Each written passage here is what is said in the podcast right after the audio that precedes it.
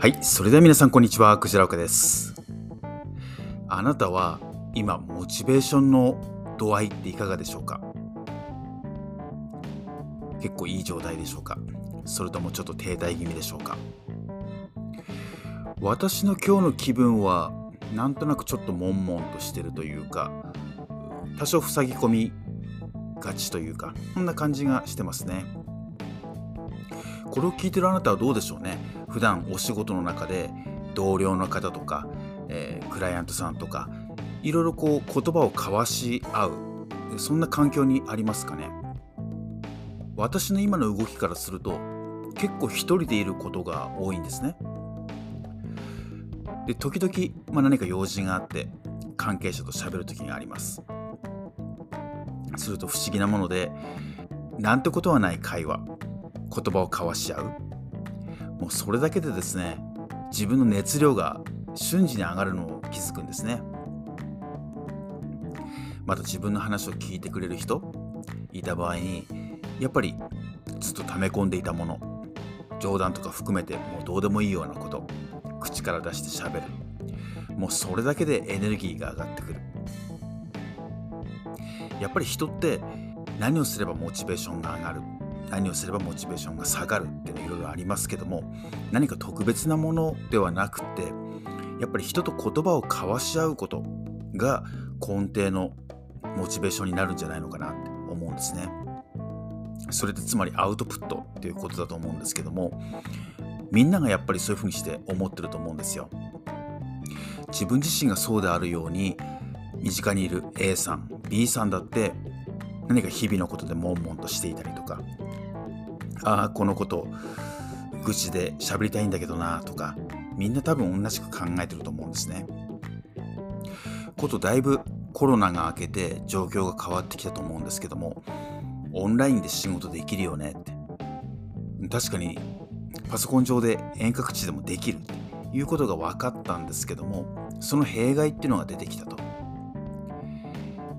雑談の効能ですよね。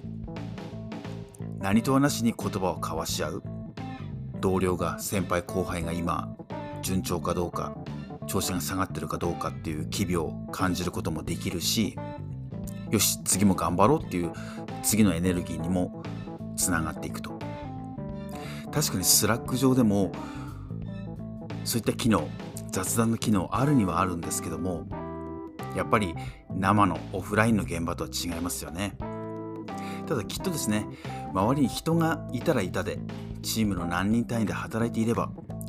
まあ、良さもあるけどもやっぱり面倒くささもあったりする。まあそりゃそうでしょうね。でも私からしてみればいやそれって幸せなことですよって。うん。やっぱり日々のその言葉を交わし合う。その何気ないことっていうのは実はとても貴重なことなんだっていうことなんです。それなりにやっぱり悩みもあるかもしれないですけども喜びとか共同で仕事を進めることとかそのエネルギーにも確実につながってるということなんですね。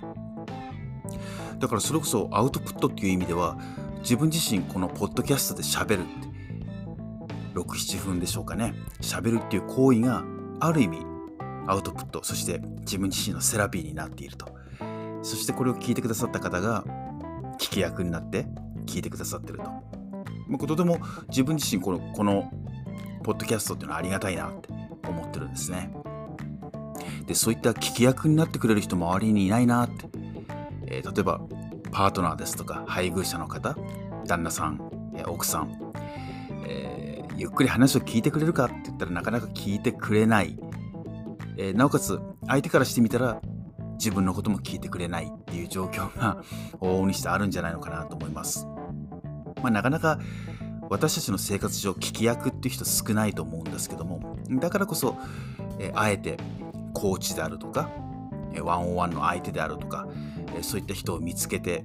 うん契約して話を聞いてもらうライフコーチをしてもらうみたいなことってきっとあるんだと思うんですけども、まあ、ぜひですねその周りに仲いい方であったり気心の知れた方信頼できる方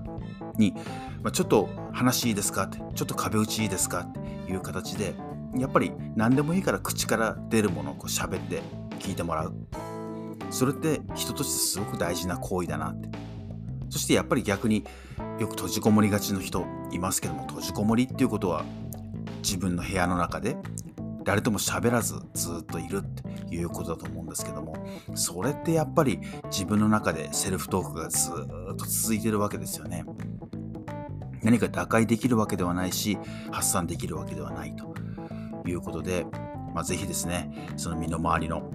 気の置ける方信頼できる方と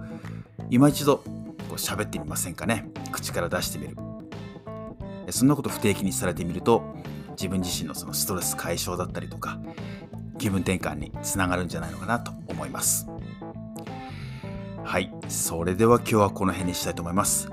最後までありがとうございました。